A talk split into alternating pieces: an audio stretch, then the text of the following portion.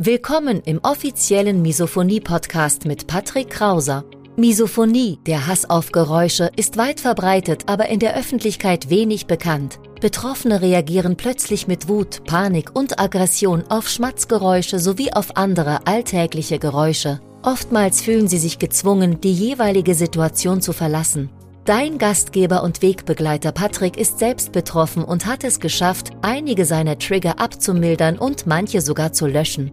Im Misophonie-Podcast erfährst du, wie auch du deine Reaktion auf Geräusche abmildern kannst, um wieder mehr Lebensfreude und Lebensqualität zu erleben. Und jetzt viel Spaß mit dieser spannenden Podcast-Folge.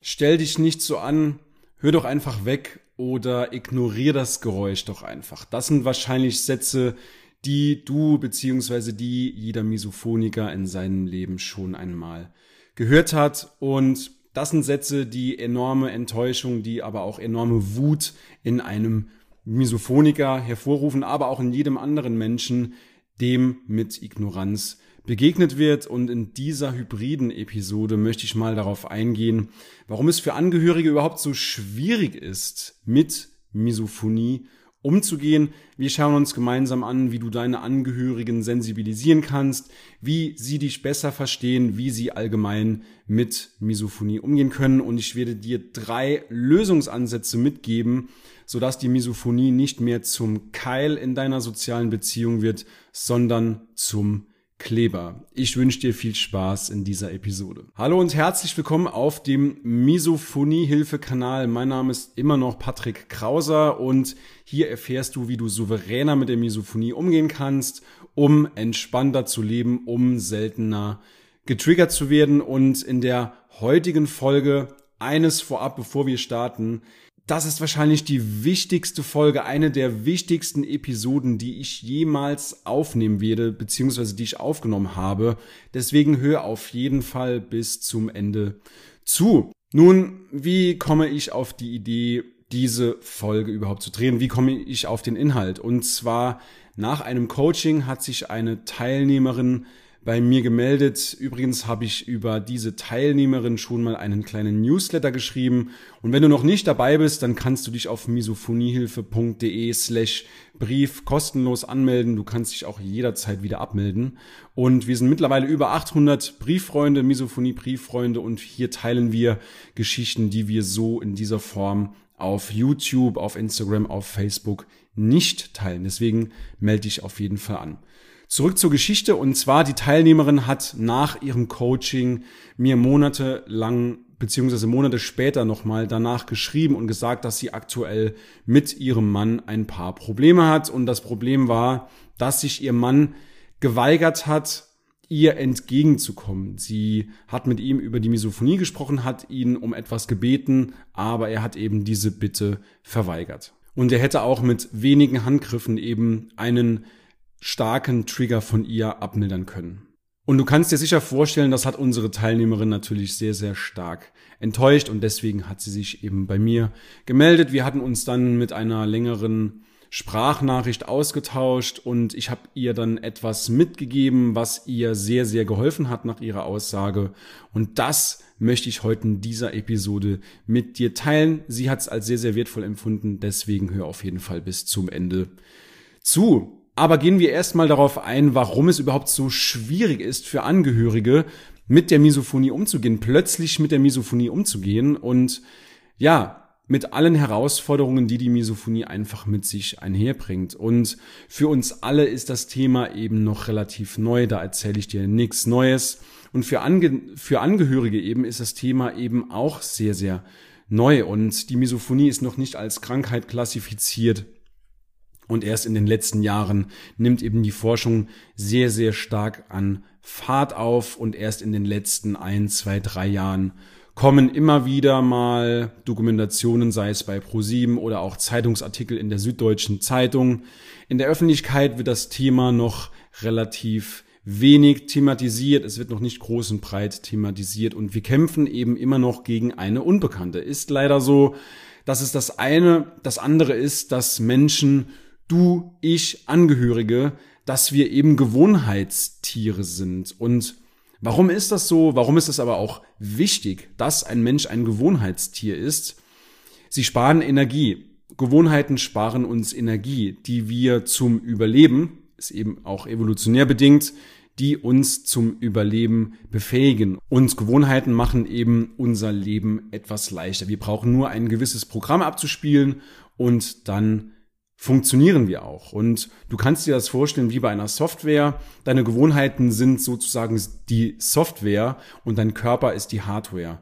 Und erst muss mal die Software umprogrammiert werden, deine Gewohnheiten, deine innere Einstellung, deine Einstellung zum Leben, so dass sich im Äußeren etwas ändert. Das heißt, so dass du Gewohnheiten änderst. Erst musst du mal verstehen, dass jeden Tag Pizza und Burger nicht unbedingt förderlich sind für die Gesundheit und erst dann reagiert dein Körper darauf. Das heißt, du gehst proaktiv in Richtung gesunder Ernährung. Das heißt, die Hardware macht sozusagen nur das, was die Software einem vorgibt. Und wir Menschen, wir bewegen uns gerne in einer Komfortzone, in unserer Komfortzone. Dort ist es kuschelig, dort ist es warm, dort fühlen wir uns sehr, sehr wohl und wir müssen uns nicht anstrengen, wir können entspannen, wir sparen einfach Energie. Und jeder Mensch will eben Energie sparen, du, ich, wir alle. Und wie gesagt, in der Komfortzone ist es sehr, sehr gemütlich. Dazu kommt noch, dass der Mensch eben sehr, sehr träge ist. Das heißt, in der Regel halten wir sehr, sehr viel aus. Es muss eben sehr, sehr viel passieren,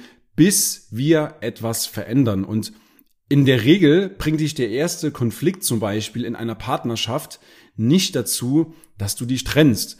Erstmal wird sehr, sehr viel von deinem Geduldskonto abgebucht, bis du irgendwann mal die Entscheidung triffst, so geht's nicht weiter. Und es muss eben beim Menschen eine gewisse Zeit vergehen, bis sich etwas verändert. Denn Veränderung ist kein Schalter, sondern Veränderung ist ein Prozess. Und jetzt kommen wir auch mal dazu, warum es für Angehörige so schwierig ist, plötzlich mit der Misophonie umzugehen. Und habe auch immer im Hinterkopf, dass der Mensch eben ein Gewohnheitstier ist.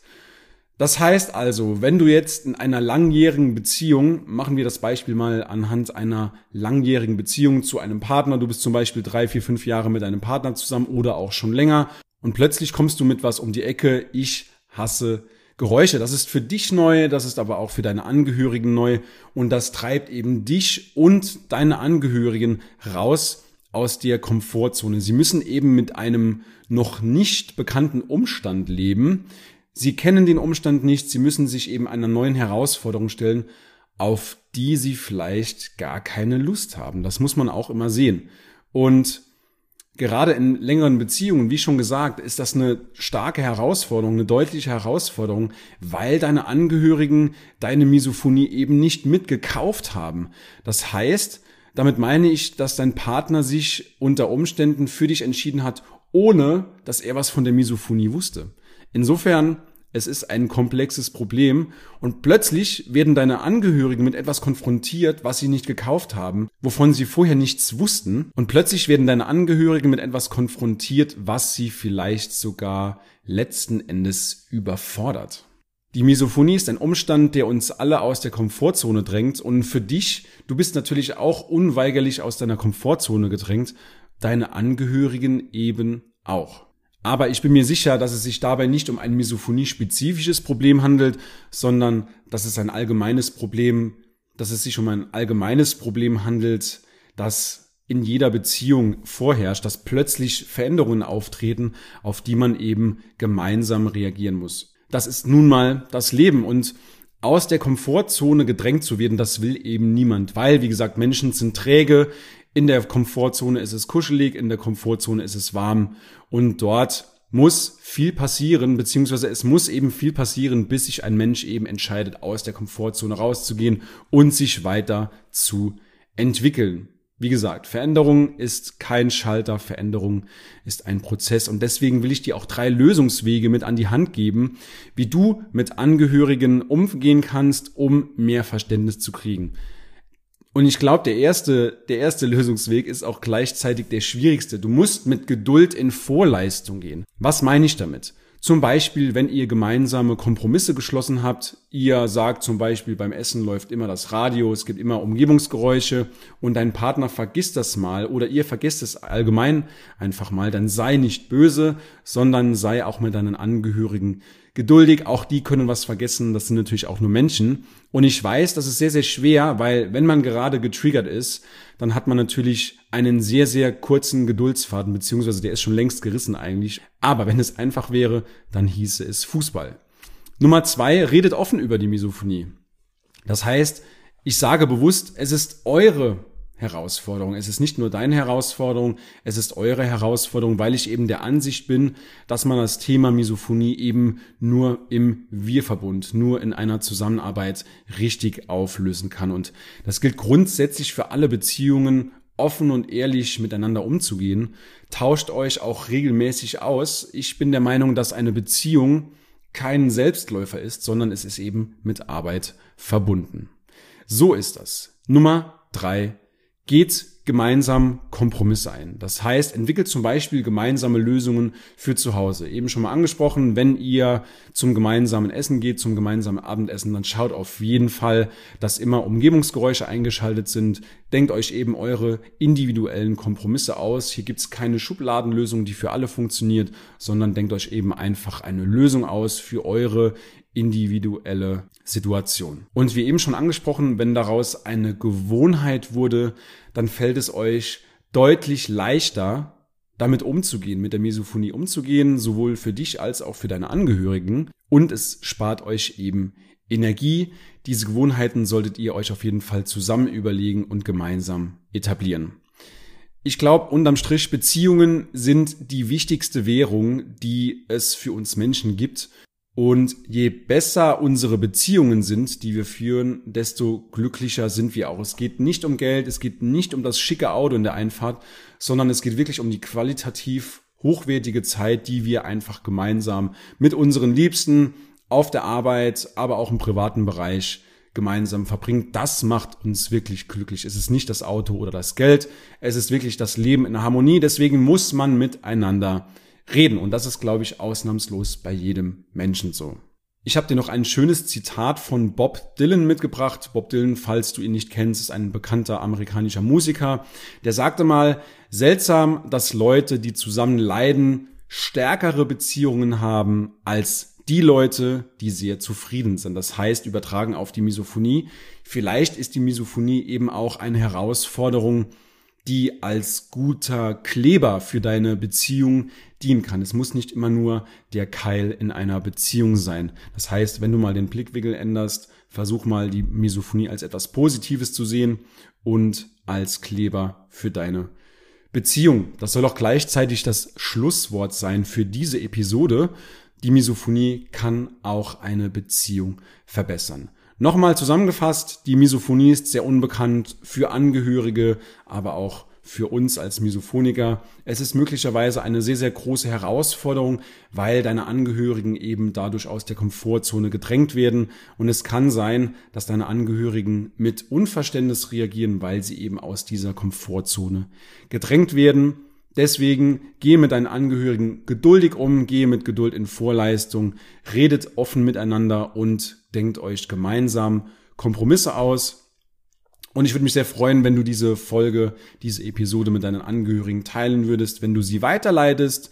Und ansonsten freue ich mich natürlich auch über jedes Abo, über jeden Daumen nach oben. Nochmal der Aufruf an dich, wenn du noch nicht dabei bist, wenn du noch nicht im Newsletter bist, im Misophoniehilfe, Brieffreunde Newsletter, dann melde dich kostenlos an auf misophoniehilfe.de slash Brief. Und wir sind mittlerweile über 800 Brieffreunde und dort teile ich auch Geschichten, die wir so im Internet nicht öffentlich teilen. Ich wünsche dir weiterhin alles Gute, viel Erfolg, natürlich auch weniger Trigger und mehr Leben. Bis zum nächsten Video. Dein Patrick. Ciao, ciao. Schön, dass du heute wieder dabei warst. Du hast schon mehrmals erfolglos versucht, Geräusche zu ignorieren, auszuhalten oder zu akzeptieren. Deine Misophonie wurde im Laufe der Jahre immer schlimmer Alte Trigger wurden intensiver und neue Trigger kamen hinzu? Dann trag dich jetzt für ein kostenloses Erstgespräch ein. In diesem Gespräch zeigen wir dir, wie du deine Reaktion auf Geräusche Schritt für Schritt und nachhaltig abmilderst. Gehe jetzt auf www.patrickkrauser.de und buche deinen Termin. Den Link findest du in der Beschreibung. Bis gleich!